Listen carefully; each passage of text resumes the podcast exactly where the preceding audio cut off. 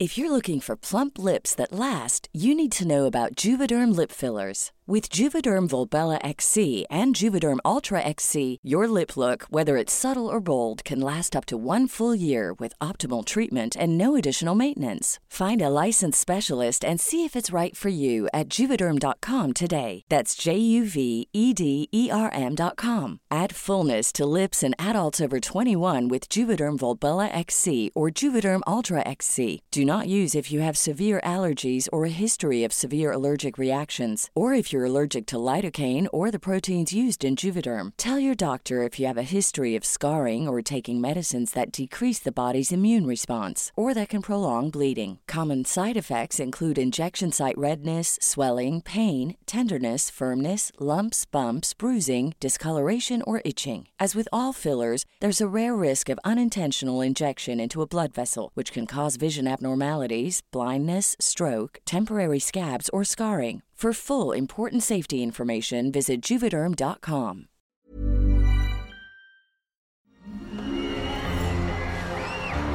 Arcadia Media. Elige tu lugar en este carrusel.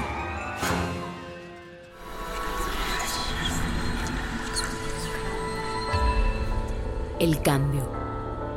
Induce la transformación de perspectivas que conducen a la modificación del mundo a partir de nuestro universo personal. ¿De dónde nace el impulso que detona ese cambio? ¿Cuál es la fuerza que nos lleva a cuestionarnos a nosotros mismos?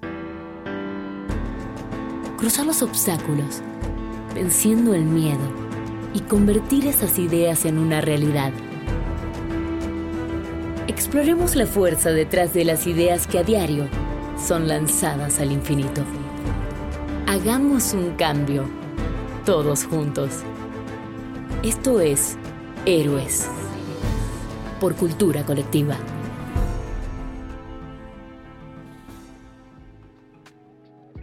Bienvenidos a otro episodio de Héroes. Yo soy Luis Enríquez, director general de Cultura Colectiva. Y yo soy Jorge del Villar, director de contenidos de Cultura Colectiva.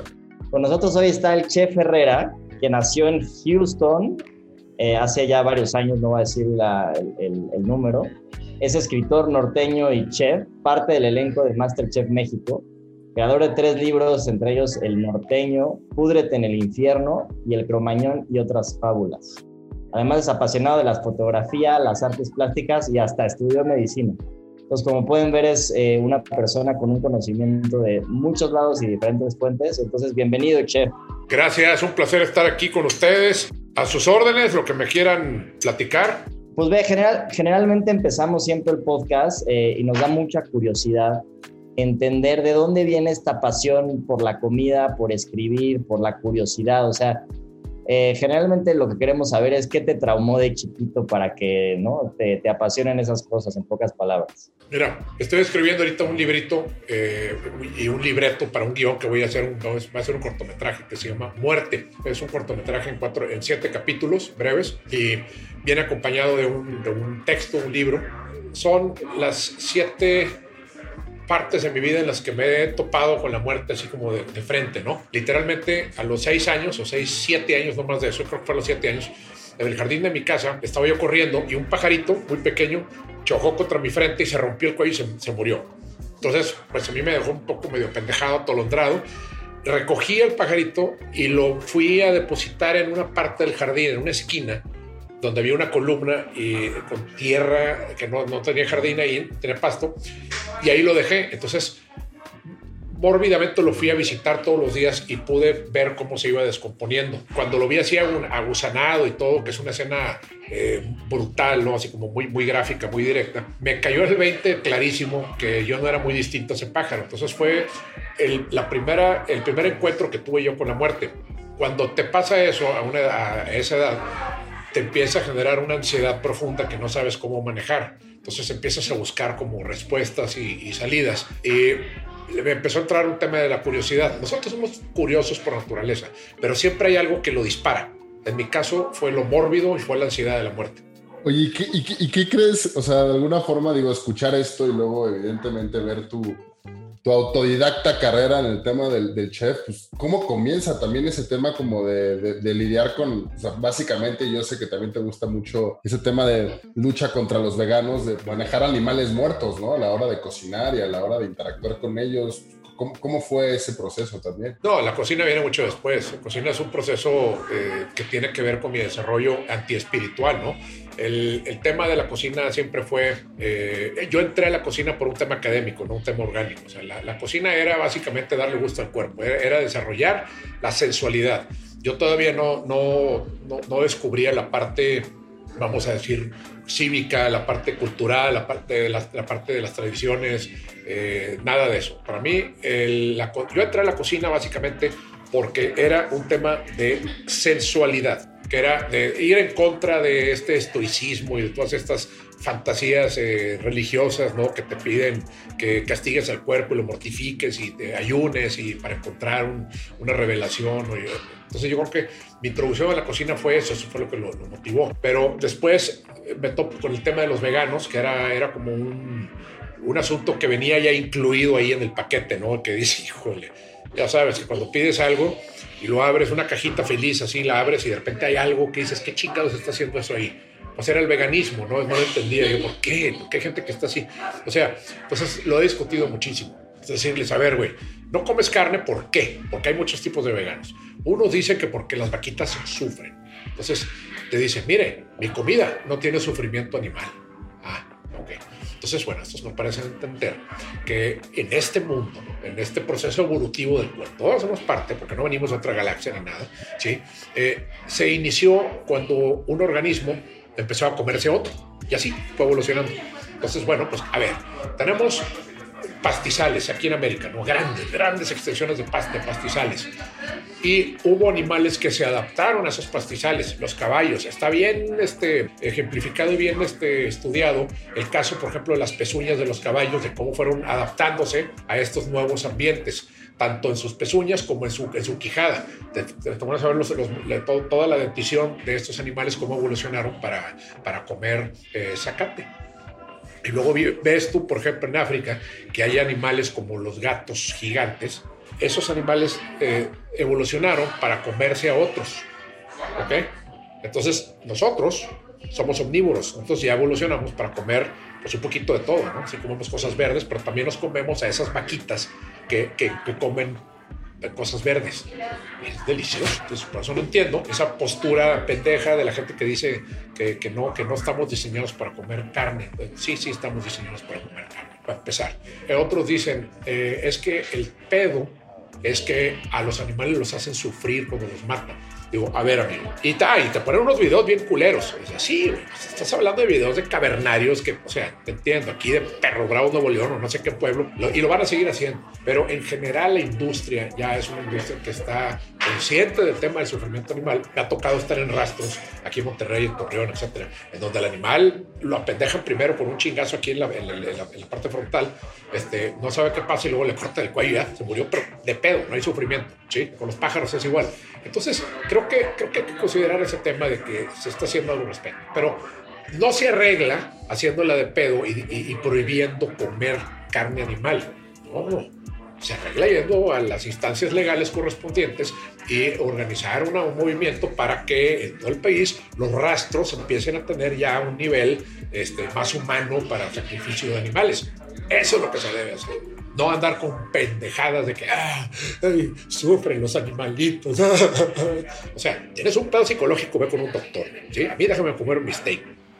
Oye, ahí, eh, justo ahorita me vino a la mente varias cosas, ¿no? Mientras estabas platicando. Lo primero es el, tema del acercamiento a la muerte, y yo, yo coincido, ¿no? Yo tengo esta experiencia que igual me doy cuenta que me voy a morir como a los 7 años y vivo traumado sin hablar como durante 4 meses. Mis papás pensaron que estaba este, enfermo o algo, porque ya dejé de hablar como tres o cuatro meses, nada más pensando que qué implicaba la muerte.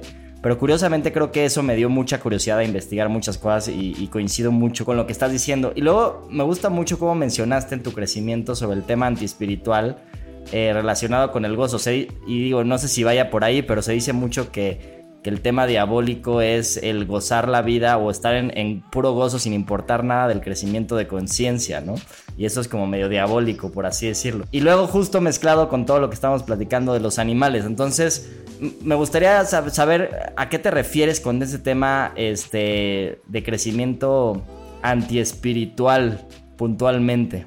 Hay un libro que yo escribí por ahí, se me hace que Jorge lo debe de tener, o por lo menos sabe, lo conoce, que es el Púdrete en el infierno. La primera edición ya se agotó, estoy a punto de sacar la segunda. Eh, ahí hablo de una cosa muy elemental. O sea, eh, nosotros crecimos rodeados de una cultura judeocristiana, una moral judeocristiana, ¿no? Entonces, que nos, eh, nos aleja de los placeres de la vida, los placeres de la carne, eh, por considerarlos pecaminosos, de ciertos abusos, de excesos, etc. Y nos venden una idea de que tenemos que alcanzar un nivel de espiritualidad tal que para lograrlo hay que sacrificar ciertos placeres o por lo menos controlarlos de una manera no natural.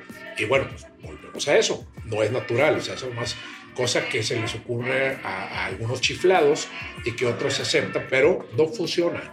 O sea, creo que el ateísmo y el, el satanismo es una contracultura, eso queda clarísimo. Yo, le, yo, yo siempre pongo eh, mis uniformes una, un pentagrama invertido, hablo de Satanás, pero si tú me preguntas, ¿crees que existe semejante personaje? Bueno, coño, por supuesto que no es una pendejada, no existe ningún Satanás. Existe la figura simbólica del Satanás como una contrarrespuesta, ¿no? Decir, a ver, ustedes piensan esto, yo no, hay un ángel caído, o sea, luz ve, la luz bella que te mandó a la chingada a ti, dice que no, y anda por acá. Este, entonces, hay, muchas, hay muchos libros ahí de historias del demonio y del, satanismo y de todo eso, son interesantísimas, pero estamos hablando netamente de eh, eh, fenómenos culturales, de desarrollo cultural, de evolución social. Tiene nada que ver con el personaje, el personaje no existe real, o sea, igual que Dios, Dios tampoco, no, es, es una figura este, como arquetípica que está ahí metida en el cerebro de todos. Entonces va el, el hecho de alejarse eh, gradualmente de toda esta tendencia moralista, absurda, antigua que nos metieron y adaptarnos a una vida mucho más congruente con lo que somos como cuerpos orgánicos, ¿sí? Y tratar también de desarrollar una fase intelectual, una fase eh, artística, una sensibilidad que, por un lado ha sido reprimida por esta misma eh, fase moral. De alguna forma, Chip, lo que, o sea, lo que, estoy captando mucho es que este crecimiento antiespiritual es más el desarrollo de la razón, ¿no? De, de, de un tema como de entender más contextos y variables del por qué somos como somos, más allá de, de solamente a través de la introspección llegar a ese crecimiento espiritual? Sí, eh, recuerda que el ateísmo es, es, un fenómeno que existe desde que se tiene registro en todo lo que hacemos y pensamos. Eh, vamos a hablar de, por lo menos de, de, la Grecia antigua, ahí sí, ahí había un ateísmo este, patente, importante, que empezó eh, a desarrollarse por supuesto que después se, se, se busca, ¿no? Tenemos el siglo de las luces, ¿no? Voltaire, Montaigne, todos ellos que, que, fueron grandes pensadores y que hablaron eh, acerca de, las, de, los peligros de la religión, de los peligros de la, credulidad, de la fe y, de la necesidad de cuestionar todas estas creencias, ¿no? Y va por ahí. Entonces, si tú te fijas, eh, tenemos un siglo muy turbulento, que es el siglo XX. Yo vengo de ahí, yo nací en la segunda mitad del siglo XX, entonces me ha tocado ver, eh, eh, experimentar cambios muy importantes. En el libro que tengo de Pudres del Infierno se habla expresamente acerca de cómo ya la, las tendencias espirituales se han ido, queda, han ido quedando rezagadas, ¿no? Y el ateísmo y el, el pensamiento crítico ha ido eh, aumentando. Eso es una muy buena señal. Oye, Chef, y, y, entonces, ¿tú en qué crees? Porque al final, digo, no nada más podemos vivir de la razón y del placer, ¿no? También hay, siempre todos los, digo, se dice, ¿no? Que todos los seres tenemos una parte espiritual, ¿no? Que, digo, se puede reprimir, pero también es importante moverla, ¿no? O sea, ¿cómo responderías a esa parte? Bueno, ¿qué crees? Bueno, no hay necesariamente que creer en algo para empezar. Segundo, hay que cuestionar qué entendemos por creer. Creer en qué y de qué manera no está tan fácil. O sea, para eso, para eso es lo que te decía. Tenemos ya una larga tradición eh, filosófica en la que podemos cuestionarnos ese tipo de cosas y es muy importante y hay que hacerlo y hay que hacerlo constantemente. Eh, de lo otro, te cuento, tenemos una tendencia, sí, a simplificar las cosas, ¿no?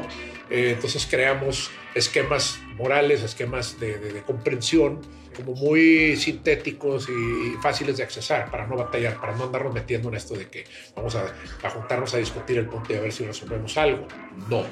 Pienso que el tema de la espiritualidad ha sido o fue más bien secuestrado eficientemente por las religiones y por todas estas eh, supercherías y estas fantasías extrañas como la cienciología y esas cosas que, que, gente que tengo amigos que consumen drogas y dicen que ni con drogas se les ocurre algo así. Imagínate la cienciología. Bueno, este, el tema entonces de la espiritualidad es la siguiente. Yo soy una persona muy sensible en esos términos y si tú me preguntas si soy espiritual, yo te voy a decir que por supuesto, pero no en el sentido de creer que existe un espíritu como una sustancia inmanente del cuerpo. No, no creo en eso, no, no, no existe. Para mí no hay eh, más que un cuerpo que tiene una función neurológica y esa función neurológica es lo que hace que yo sea lo que soy ahorita. Punto. Entonces, ¿Qué es lo espiritual? Ya es una acepción, ya es un, ah, lo espiritual es una sensibilidad ante cierto tipo de, fenómenos que, se perciben de una manera contemplativa. ¿Ok? Eso para mí puede, eh, podría llegar a ser la definición de espiritual. Entonces, resumiendo, no existe el alma, no existe el espíritu, yo no lo reconozco como tales, no existe lo inmaterial y cuando tú tratas de definir el espíritu o el alma como algo inmaterial que no se puede ver, este, o percibir o medir, pues entonces estás definiendo a la nada. Está cabrón. ¿Qué es el espíritu? Nada, no, no sabemos. ¿Por qué? No se puede medir, nada más es una sensación. No, a ver. Entonces, no. Soy una persona espiritual, puta. Créemelo, este, soy mucho más espiritual que el arzobispo. Oye, Chef, a mí, a mí ahorita que dices todo esto me viene mucho a la mente cómo, pues, cómo te motivas. O sea, cómo, cómo de alguna forma, ¿no? Tal vez con este pensamiento tan organizado, ¿no? Y tan racional también de alguna forma. ¿Cómo, encuentras la motivación para ir enfrentándote, ¿no? De, este origen y de este, de este shock con la muerte y toda esta parte como, como tan conceptual a intentar transmitir esto a través de libros, por, por, una parte, y por otra, que creo que es algo bien interesante, además de este tema del personaje que dices, ¿no? De lo que es Dios o lo que es Satanás pues cómo es también crear un personaje público, ¿no? Y, y, cómo, has vivido también con ese, con ese reto interno tuyo y también con, pues, con este conocimiento que tienes, ¿no? Porque creo que es súper interesante esa combinación de esa claridad por una parte para entender como una figura, como lo es Dios, como un personaje y luego tener la oportunidad de crear un personaje público en un programa de televisión. ¿Cómo ha sido ese, ese, ese proceso? Es complicado. Eh, primero, ante tu pregunta de cómo, cuál sería el, el, proceso de motivacional, proceso motivacional para empezar a trabajar sobre todas estas cuestiones, yo diría que mañana un proceso masturbativo es, es esencial. ¿sí? Quizá no todos los días, pero todos los días puede funcionar, ¿no? Pero sí, porque la masturbación es una comunicación sensual íntima entre tú y tú nada más. Entonces, hay que empezar bien el día. Este, es pues, un desayuno, no de campeones, ese es otro, pero un, desayuno bien puesto. Y a partir de ahí ya empieza el, desarrollo académico, mental, intelectual, artístico, etc. Entonces, la figura pública, eso es otro tema. Eh, la figura pública salió porque me llamaron para grabar un programa que tú conoces que se llama Masterchef. Okay. El tema con eso es que yo nunca había, yo ya era eh, figura pública entre comillas por mi presencia en redes sociales y porque yo tengo, tenía, tengo, sigo teniendo un restaurante y encima de eso tengo una columna de, Milenio de periódico, ¿sí? Soy columnista. Entonces, eh, el hecho de ser columnista ya te convierte, ya te transforma en una figura pública el hecho de tener redes sociales también te transforma en una figura pública, pero tiene que ver eh, qué tipo de mensaje estás eh, metiendo, qué tantos seguidores tienes, cuál es el impacto. Ya es otro tema más, más cabrón que no me voy a meter ahí porque no lo conozco bien, la verdad. Pero el hecho de haber sido columnista, que lo sigo siendo desde hace 16 años y medio, en el, periódico Milenio, ya me convierte en una figura pública. Si a eso le agregas la chingadera del programa, se complica de a madre, porque ahora el personaje público ya no, ya no solamente es una voz, sino es una imagen, es un muñeco parlante que sale en la tele diciendo mamadas, ¿sí? Entonces es complicado porque entonces tienes que, que pensar ahora en cómo vas a aparecer ante la gente, cómo quieres que te vean. Y hay una cosa, esto, el que te lo diga es un mentiroso. Eso de que, no, yo soy muy natural y cuando salgo de la tele yo no pienso en las cámaras, yo solo pienso en ser yo mismo. Cuando te están viendo, para empezar el hecho de haber aceptado que quieres que, que vas a salir en la tele es porque quieres que te vean. Entonces, ya una vez que, que ya, ya están viendo, entonces no es espontáneo no es espontáneo, somos actores, no actores profesionales ni estudiados, no, actores en el sentido de que sabemos que nos están viendo y que tenemos que eh, desarrollar una forma de actuar para que nos vean y nos acepten. ¿Ok? Eso es, eh, especialmente ese detalle es bien importante. Que te diga lo contrario, realmente está escondiendo la verdadera naturaleza de este tema. Oye, justo o sea, un poco de lo que escucho es esta combinación, ¿no? De por un lado este personaje público, por eh, otro lado toda esta curiosidad e investigación sobre el tema de lectura y así. ¿Cómo, cómo influencia todo este conocimiento, ¿no? Eh, todo este proceso, como le llamas, antiespiritual, en este personaje público y cómo influencia también en, en tus proyectos, ¿no? O sea, en tu comida, en, tus restaurantes, en tu personaje público. O sea, ¿hasta dónde te das el lujo de agarrar y utilizar este conocimiento que tienes? Y hasta dónde dices, no, esto no, porque ya nadie lo va a entender, ¿no? Porque también hay, ¿no? Como personaje público también tienes que entender quién es tu, tu audiencia, ¿no? Entonces, me interesa mucho saber eso, ¿no? Porque hay, como que hay mucho conocimiento profundo adquirido que luego no necesariamente es bueno usarlo, pero hay otro que sí vale la pena, ¿no? ¿Cómo, lo mezclas? ¿Cómo mezclas esta, estas funciones? A mí me frustra muchísimo, creo que un día se lo platiqué a Jorge, güey, no tienes idea qué nivel. Yo soy, eh, soy escritor, tengo mi propia editorial, tengo mis libros escritos, tengo una fila de libros que quiero publicar y no tengo dinero para publicarlos, bueno, no sé ni cómo lo voy a hacer, güey. Entonces, cuando yo me meto en redes y publico, por ejemplo, eh, una reseña de mi, libro, mi último libro de cuentos, que es el Cromañón y otras fábulas, y veo la, la respuesta eh, me quedo así como alucinado porque son ocho comentarios, ¿sí? Y bien poquitos likes y, o lo que te, los que te ponen like los ponen nomás porque les caes bien, pero nunca en su pinche vida van a comprar el libro. Y entonces dices, oye, qué mal pedo porque yo quiero vivir de esto, yo me quiero dedicar a escribir, ¿no? Pero te das cuenta que por otro lado, tienes que saber vender, tienes que desarrollar algo para que la gente los compre. Tienes que llegarle al público que te va a comprar el libro y no me lo va a comprar, que lo va a leer. El libro, el libro actúa como un talismán, como un objeto como mágico, pero también tienes que leerlo.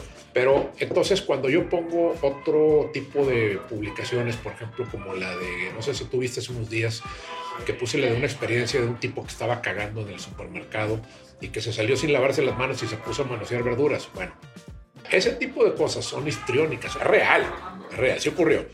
Pero el hecho de ponerlo en un video, güey, eh, ya a mí me pone ya en una situación muy diferente del güey que escribe. O sea, el güey que escribe no, no, no está diciendo eso. Ese es otro personaje.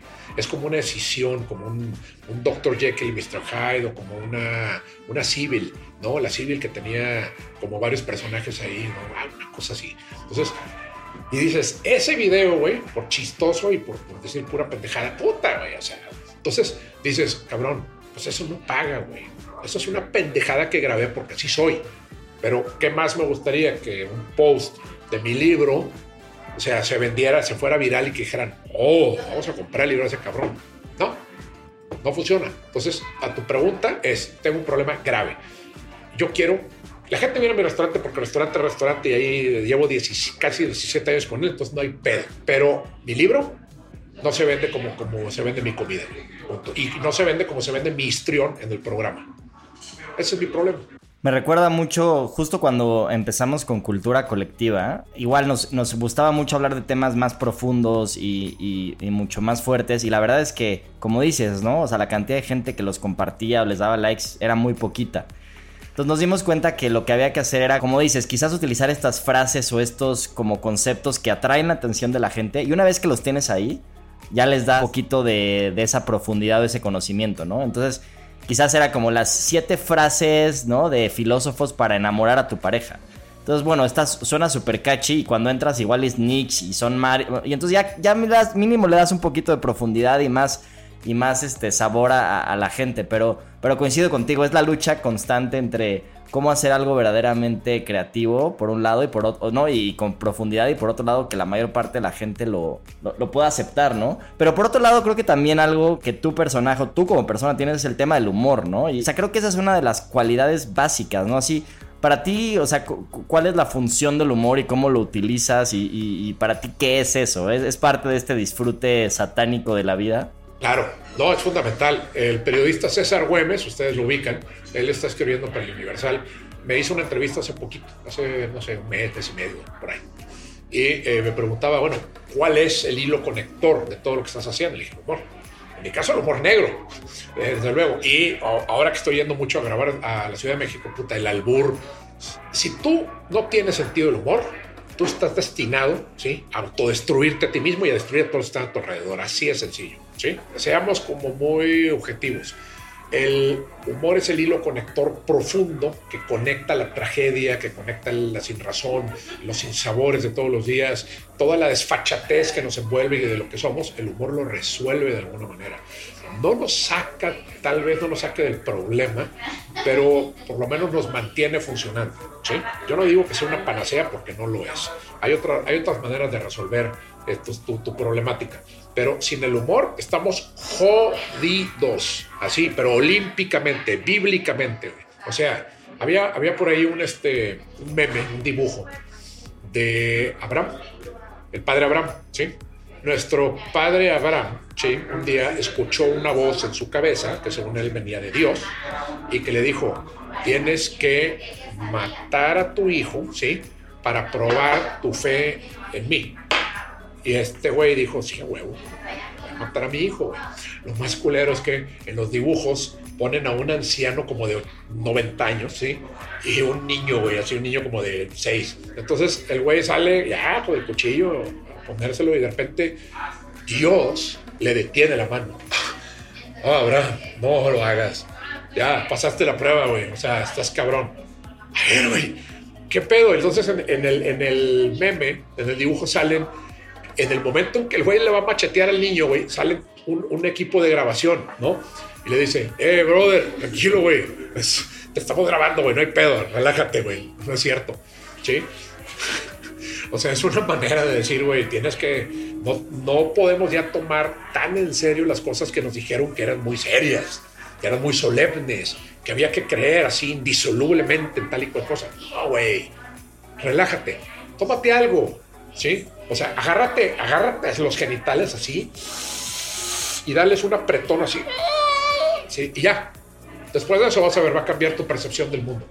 También creo que hay una concepción del tema del humor, eh, ¿no? Luego mucha gente en el ámbito profesional, ¿no? Y de negocios, eh, no se valora tanto el humor, ¿no? Y me acuerdo perfecto de, uno de nuestros grandes como coaches o que nos han ayudado mucho a mí y a Jorge en, en la carrera profesional. O sea, nos hizo entender cómo de repente nos pasaban varias juntas que estaban todos serios negociando una negociación súper difícil de acciones y de no sé qué. Y de repente Jorge se echaba un chiste a la mitad de la negociación y todo el mundo se cagaba de risa. Y eso hacía que el siguiente paso de la negociación fuera mucho más fácil. Como dices, ese hilo conductor que hace que las cosas se conecten. Y, este, y, con el tiempo lo veo y, creo que es una de las herramientas más menospreciadas para hacer negocios, ¿no? El, tema del humor. ¿Tú cómo recuerdas eso, Jorge? Pues creo que muchas, muchas veces, ¿no? La, parte de cómo rellenar la ansiedad que producen los silencios incómodos, pues digo, hay muchas formas, ¿no? Creo que ah, para, para mí siempre ha sido como un poco tal vez me compagino mucho con esta idea gozosa y satánica del Chef Herrera de disfrutar cada momento de la vida al máximo. Creo que para mí mucho lo que recuerdo en esas épocas era ¿qué chingados estoy haciendo aquí? No tengo ni idea de lo que estoy negociando, no tengo ni idea de este proceso de, hacer una empresa y bajar un fondo de inversión y desarrollarla. de alguna forma, el humor en esos momentos ayuda muchísimo como para poder enfrentar ese momento, ¿no? Y tal vez darte esa pequeña pausa y esa energía, como, como dice mucho el chef, ¿no? Creo que para poder entender bien el contexto y poder analizarlo de mejor forma y también cambiar el aire, ¿no? Que creo que también muchas veces es muy importante en una conversación poder tener alguna forma de cambiar la conversación a otro lugar y no, no clavarse en una situación incómoda, ¿no? Pero, creo que ante eso y esta parte de la incomodidad, a mí, algo, algo que siempre me ha producido mucho la, la conversación con el chef, las innumerables veces que he conversado con él es noto como que te gusta mucho poner incómodo a la gente, ¿no? Poner incómodo al interlocutor, porque creo que sacarlo como un poco de esa zona de confort y creo que te gusta también ponerte en zonas de, incomodidad, ¿no? Para producir esa innovación. ¿Cuál crees tú, chef, que es ese, ese punto entre, entre la incomodidad y sí el raciocinio, pero como, como, como un método creativo, ¿no? Para poder crear cosas ¿Identificas tú la, incomodidad como algo clave o, es más un tema de diversión pura? De los dos. O sea, por ejemplo, eh, el tema de la incomodidad, por ejemplo. ¿Qué es incomodidad? Si estás en una junta de negocios, incomodidad es tienes un prurito anal y te tienes que rascar y no sabes cómo. ¿Sí? Estás negociando algo importante y estás vestido, traje, corbata, ¿sí? Eh, y el prurito anal, que de hecho tiene una, una, fisiología muy interesante. Tengo un amigo que se especializó en eso, que no lo creas, un amigo de medicina, y dices, estoy aquí y por alguna razón me está picando el culo y me lo tengo que rascar de alguna manera. Entonces en la, te empiezas como a mover en la silla, como tratando de que la misma tela del pantalón y del canelo haga una fricción que te ayude a, a, a aliviar esta sensación. Entonces, ¿por qué no te vas a meter la mano No lo vas a hacer, no lo puedes hacer ahí. Te puedes levantar, pero estás en un punto tan álgido de la negociación que es imposible. Entonces, te tienes que aguantar, tienes que ponerte en un plan zen, así de decir, no siento nada. Sí, no siento nada pero no todo el mundo tiene ese control mental, ¿Sí? Entonces, eso es incomodidad. Hay otros tipos de incomodidad. Este es el peor. Entonces, eh, ¿cómo le hacemos para que el interlocutor se relaje? Mira, hace muchos años eh, me tocó negociar, bueno, no, no, negocié, igual que lo que platicaban tío y Jorge.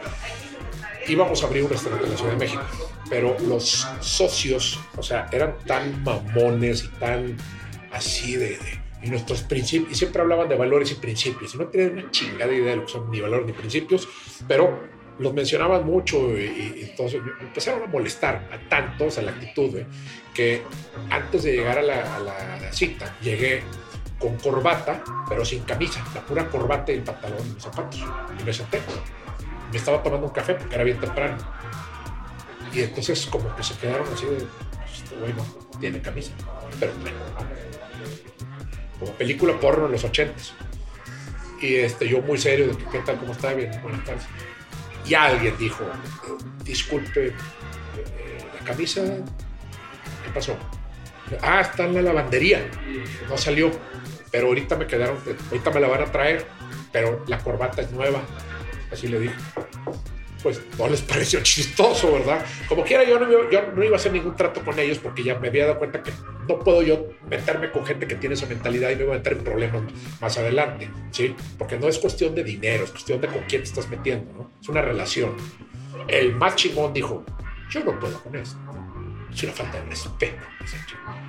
Ahí te das cuenta, o sea, estiras la liga tanto como se pueda, ¿sí? Y si se rompe, se rompe, compadre y ahí la rompí, y qué bueno, porque de eso se trataba. Si todos se hubieran, se hubieran relajado así, hubieran dicho, eh, ja, ja, ja, eh, mira, mira. Pero no, uno se paró y se fue y los demás, oh, sí, es imposible, yo no me puedo tratar con ese personaje insolente, irrespetuoso. ¿Ves? Creo que justo una de las eh, cualidades que también eh, curiosamente tiene tu, tu, personaje en Masterchef y generalmente cuando hablas es decir las cosas al chile, ¿no? O sea, decir las cosas como son todo el tiempo. ¿De dónde viene eso? O sea, ¿de dónde viene esa energía? ¿Y qué crees que es la importancia de siempre estar diciendo las cosas como son?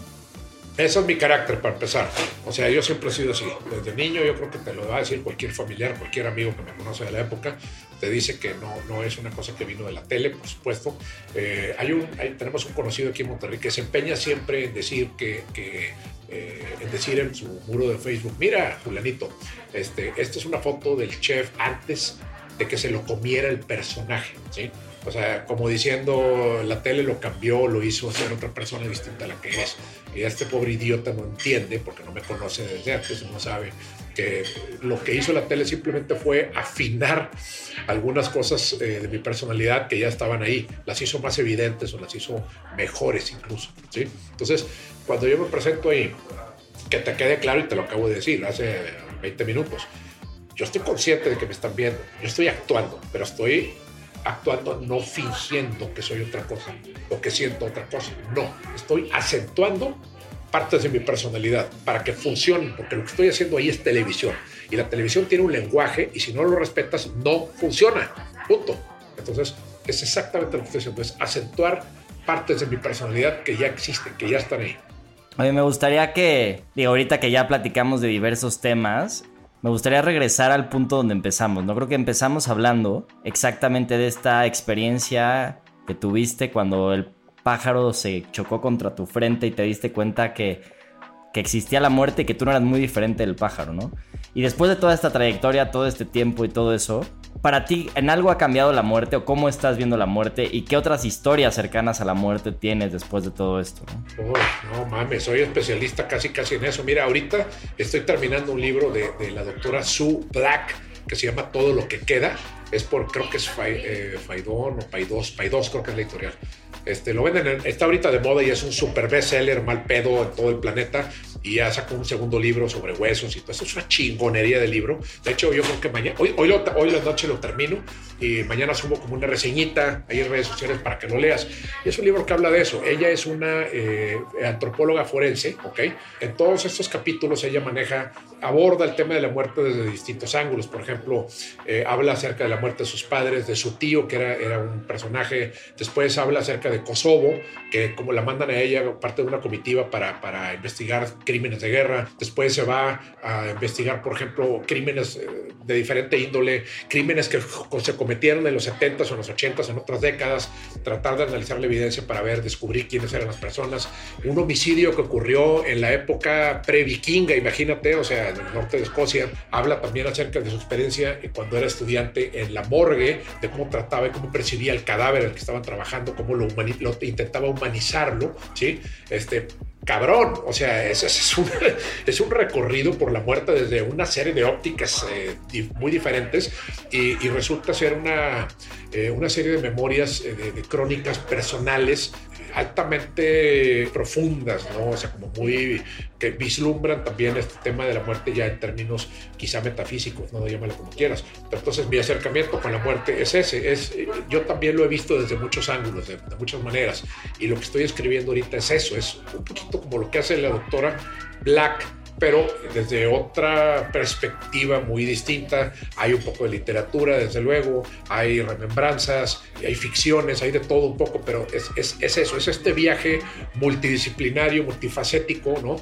Del, del, tema de la muerte que siempre va a estar con nosotros y siempre se le va a ver de muchas maneras dependiendo del tiempo y la cultura en la que esté. ¿Y, y, y para ti qué es la muerte? ¿Qué es lo que significa? ¿Crees que hay reencarnación? ¿No hay reencarnaciones? ¿Es parte de un proceso? Tienes una relación positiva, porque creo que todos le tenemos miedo a la muerte al final del día, ¿no? La, honestamente, ¿no? Quien diga que no le tiene miedo a la muerte, pues ya se, ya está en otro nivel. No, no, no. no. Hay, hay, gente que sí, hay gente que dice y está tan metida en las mamadas que le venden su religión que, que realmente están como este, ya mentalmente adormecidos y, y han, han, este, han, han logrado efectivamente como clausurar esas emociones. En mi caso, la frescura de poder ser feliz y de poder estar relajado es aceptar que tenemos miedo y mucho miedo. Yo le tengo pavor. ¿Por qué? Porque eso, por un lado, es un tema cultural. ¿sí? O sea, nos han enseñado a tenerle miedo y a tapar el hueco con mamadas. ¿sí? Pero, por otro lado, hay que ver que la muerte, pues, oye, eso es, un tema fundamental aquí en, en, en el periodo, el, el, proceso que tenemos de vida no debe de, de, causarnos como un terror. Pero, a ver, si se te muere un pariente, va a haber una reacción natural. Entonces, por más natural y por más parte sea de nuestra naturaleza, nos sigue provocando tristeza, dolor, rabia, o sea, un complejo de emociones muy sofisticadas, muy, este, que se han estudiado, ¿no? Pero eh, creo que hay que aceptar eso y hay que, ¿sabes qué? Hay que reaccionar, hay que, hay que pensar en ello, eh, porque mucha gente dice, no, eso no tiene solución, es parte de la vida, no pasa nada, déjalo. No, no es cierto, es una mentira. La muerte ha sido asimilada de, de, de, muchas maneras en todas las culturas, en todos los tiempos, y, este, y no existe un acercamiento válido y no existe una manera correcta o incorrecta de reaccionar ante la muerte, no la hay. Pero lo que sí te puedo decir es que negándola no nos va a traer nada bueno. Ahí sí. Creo que, creo que, justo esto, esto que dices al final, ¿no? El negarlo, que muchas veces aparentemente, ¿no? La, las creencias de la gente o nuestras propias creencias o los las propias barreras que nos ponemos, ¿no? Para poder decir, oye, pues la muerte es la muerte y es el, y es el fin, ¿no? Digo, lo que sea después, pues ya, ya nos tocará a cada quien presenciarlo o no. Pero creo que en alguna parte el aceptar el miedo es algo que, que por ejemplo, a mí me, llama mucho la atención, la forma en la que hemos evolucionado como, pues, como humanidad, de alguna forma, el decir, el enfrentar esos miedos. Pero creo que muchas veces, y creo que la comunicación, y tocando un punto que decía Luis, o sea, la gente nos da mucho miedo siquiera enfrentar los miedos, ¿no? O sea, miedo al miedo por sí, por sí solo. Y creo que esa parte en este podcast hemos hablado muchas veces del, de la importancia del feedback, ¿no? Y de decirle a la gente lo que realmente necesita para, para mejorar y para salir adelante y para que se deje de mamadas, como dices, ¿no? Cambiar su, su, setting de creencias. ante esto, ¿crees de alguna forma, y lo he preguntado varias veces porque me interesa mucho el tema, que es un tema de cultura latinoamericana, el hecho de que seamos pues tan poco capaces o, miedosos, ¿no? De enfrentar el, el, autodesarrollo o, la crítica o el feedback o, o este tipo de, este tipo de temas y, cómo, y cómo lo haces tú, ¿no? También, o sea, ¿cómo, cómo es cuando te critican, tú cómo vives. Bueno, el tema de Latinoamérica es muy complejo porque eh, con todo y que tenemos un origen común, eh, los procesos de evolución social han sido eh, en algunos casos dramáticamente distintos, incluso hasta opuestos. En algunos casos nos podemos intercruzar, en otros nos alejamos y así ocurre, ¿no? Pero porque el, el único conector que tenemos aquí real es el lenguaje y ni eso, porque pues, si te pones a ver el tema de cómo el lenguaje evoluciona en España, viene para acá y luego empiezan los anglicismos y los indigenismos y los neologismos y todos los ismos que te puedes imaginar. De hecho, hay un diccionario de ismos, ¿sí? Este, y el lenguaje eh, cambia radicalmente nuestra forma de percibirnos a nosotros mismos y de percibir el mundo. Hay culturas, por ejemplo, es real, hay culturas que no existe la palabra no, o sea, no existe una negación por sí misma. Entonces, eso es un gran tema. Eh, ¿Qué quiere decir esto? Que estadísticamente nuestro lenguaje está conformado por palabras o por una, una sucesión de palabras que nosotros hemos eh, aceptado no solamente para describir algunas cosas nuestras, sino para negarlas, es decir, para esconder. Eso es una parte del lenguaje muy importante que tenemos que, aceptar. La muerte es un tema que hemos diseñado todo un léxico y una, un desarrollo del lenguaje para ocultar los efectos de la muerte por un lado, pero no más de la muerte, para ocultar los efectos de todo aquello que nos genera ansiedad o dolor. Entonces, ¿cómo le hacemos como latinoamericanos para eh, confrontar el terror, por ejemplo? El terror en Latinoamérica no es tan común, no es un tema que se, que se discuta tanto, que se disfrute, ¿sí? Eh, tanto como en los países de habla inglesa. Por ejemplo, tú tienes eh, luminarias como Edgar Allan Poe, como Algernon Blackwood, como este, el mismo Stephen King, H.P. Lovecraft, etc. Pero ¿cuántos nombres hay así en Latinoamérica o en España? Pues tres o cuatro y párale de contar.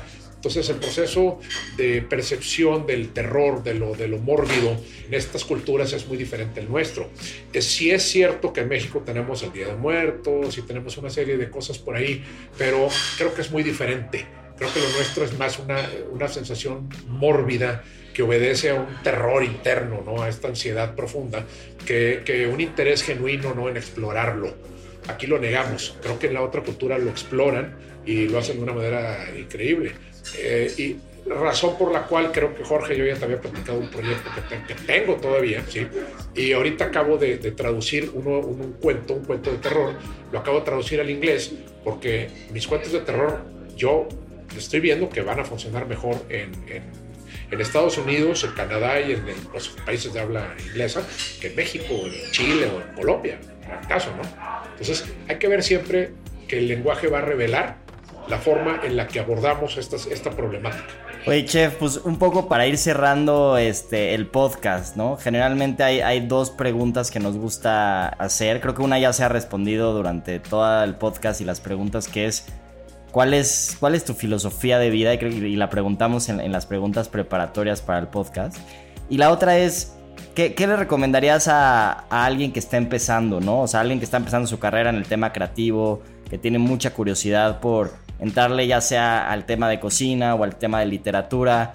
O sea, casi casi, ¿qué, ¿qué, le recomendarías a tu yo de hace 20 años este, si, lo, si le pudieras dar algunos consejos? No, hace 20 años no, yo diría más tiempo. Hace 20 años estaba haciendo exactamente lo que hago ahorita y lo estoy haciendo ahorita, de hecho, mejor que antes, pero porque tenía mejor salud, tenía más este, estamina. pero yo creo que habría que regresar hace más, hace unos 35 años. Quizá en la prepa cometí muchos errores y eran, y el cometer errores es importante porque aquí no hay nada escrito y aquí no hay nada absoluto ni nada que te diga eh, si tomas el camino A te va a llevar a la sección tal. No, no es cierto, es una mentira. Entonces, ¿qué les recomiendo a las personas? Que se dejen de pendejadas, eh, pero mira, ¿sabes una cosa? No, sirve de nada dar consejos, güey. Así, porque mejor escribo un libro sobre eh, los 10 consejos de la asertividad, una de esas pendejadas, güey, que lo debería de hacer porque eso es lo que vende, fíjate. O sea, en serio, me, ay, me lo dijo mi mujer el otro día. Cabrón, los 10 reglas del éxito, güey. Una mamada así, güey. Sales en la pinche tele. La gente cree que eres una verga porque sales en la tele. Claro que no. Pero en Chile lo voy a hacer, güey. Después, ¿sabes qué voy a hacer, güey? Voy a inventar una religión. Si un, un escritor de ciencia ficción traumatizado logró hacer una religión, güey, yo también, fíjate. Se llama Ron L. Hubbard. Ese güey.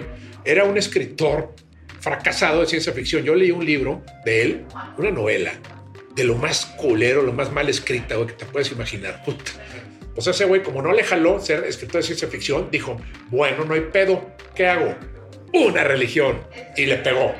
Entonces, bueno, eh, el arreglo es, yo no te puedo decir qué hacer porque tu vida es muy diferente a la mía. Está cabrón, no hay reglas, no hay supuestos. Sí los hay, sí los hay, pero no jalan, para todos no jalan todas esas personas que, creen que comprando libros de autoría y superación van a lograr algo, la están cagando. No, la están cagando. Le están dinero, le están dando dinero al, autor, al editor, a, la tienda, etcétera, etcétera. ¿Sí? Que es lo que yo debería hacer. Pero no, no hay ningún consejo. No lo hay. Si lo hubiera, neta, o sea, estaríamos con madre. Todos sabríamos qué hacer. El pedo es que nadie sabe hasta que hace una pendejada y después tiene que ir poco a poco viendo a ver cómo chingados le hacen para resolver su problema y vivir como quiere y vivir feliz. Y cada quien tiene su idea de cómo es, cómo es este, vivir feliz. Está cabrón, ¿eh? Creo que, para cerrar algo, que me queda mucho de consejo, un poco resumiendo, es el, hacer muchas pendejadas, ¿no? O sea, creo que algo que tal vez Luis, Luis, y yo hemos aprendido mucho en esta, en esta carrera y creo que digo, tú, tú me imagino igual mientras más cercano estás de cagarla, más cercano estás también de crecer y de poder desarrollar ese máximo potencial, ¿no? Entonces, más, más que consejo, yo ahí sí lo veo más como una, una receta de querer tener ese, esas ganas, ¿no? De tener como experiencias, de vivirlo.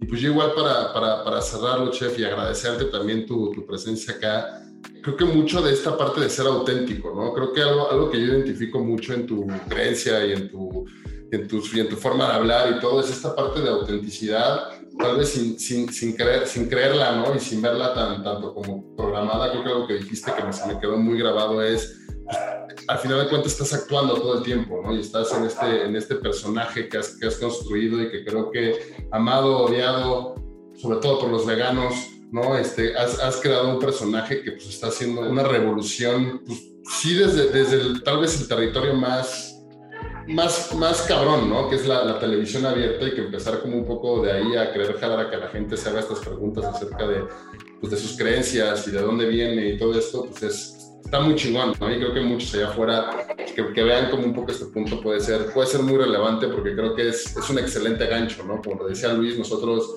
pues, creemos que esa es la forma, ¿no? De, de, de, un lugar intentar jalar a otro lugar donde, donde realmente queremos contar esa, esa voz y esa y esa calidad pues es, este, es muy importante y creo que lo has, lo has hecho muy bien y, y, me quedo mucho ¿no? con, con, esta parte que decías al último de las, de las religiones y me, me, acuerdo mucho de una frase de Jim Morrison ¿no? que era ¿por qué no mejor que planear un asesinato o mejor aún una religión basada en un asesinato? ¿no? Que creo que pues, es, es, es, una forma muy sencilla de describir muchas de las religiones este, que, que, existen y por otra parte, pues nada, agradecerte mucho y sobre todo pues que la gente pues vea, vea mucho ese personaje y cómo crear su propio personaje hacia adelante puede ser muy, muy interesante para enfrentar cualquier plataforma o cualquier reto, reto profesional. Y pues nada, chef. No, gracias a ustedes y pues dejarlo en eso que estás diciendo, ¿no? que cada quien tiene que eh, pelear por crear el personaje que quiere proyectar. Eso es muy importante, que es, quizá sea una persona en algunos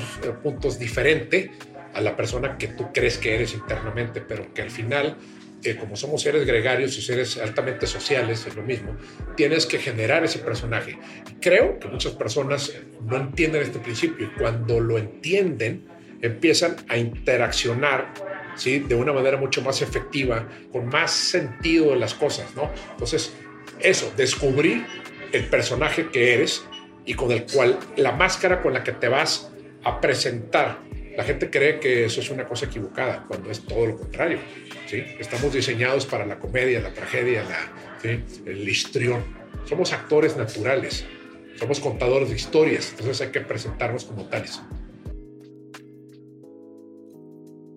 Pues muchas gracias a todos por escuchar este episodio. Creo que nos, llevamos muchísimos, muchísimas notas, muchísimos aprendizajes, pero lo más, más cabrón es esa habilidad de contar historias y de no aburrir a ningún interlocutor que tiene el Chef Herrera es magnífica. Así que no, no aburran a la gente con la que hablan nunca. Saludos, nos escuchamos.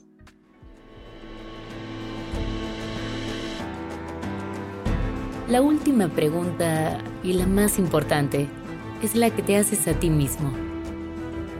¿Cuál es la diferencia entre la historia que acabas de escuchar y la tuya? Nada es imposible. Atrévete a ser diferente y sé el héroe de tu propia historia. Héroes por cultura colectiva.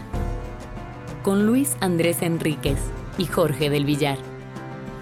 Diseño de audio, Edwin Irigoyen. Música original de Claudio Trejo Hernández. Producido por Luis Eduardo Castillo en Webback Audio.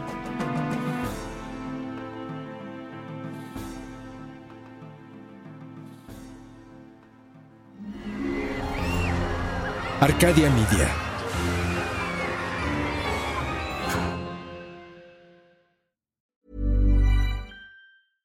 How would you like to look five years younger? In a clinical study, people that had volume added with Juvederm Voluma XC in the cheeks perceived themselves as looking five years younger at six months after treatment. Look younger, feel like you. Add volume for lift and contour in the cheeks with Juvederm Voluma XC. Reverse signs of aging by adding volume to smooth laugh lines with Juvederm Volure XC. For important safety information and to find a licensed specialist, visit juvederm.com. That's J U V E D E R M.com. Not for people with severe allergic reactions, allergies to lidocaine, or the proteins used in Juvederm. Common side effects include injection site redness, swelling, pain, tenderness, firmness, lumps, bumps, bruising, discoloration, or itching. There's a risk of unintentional injection into a blood vessel, which can cause vision abnormalities, blindness, stroke, temporary scabs, or scarring. Talk to a licensed specialist to find out if it's right for you.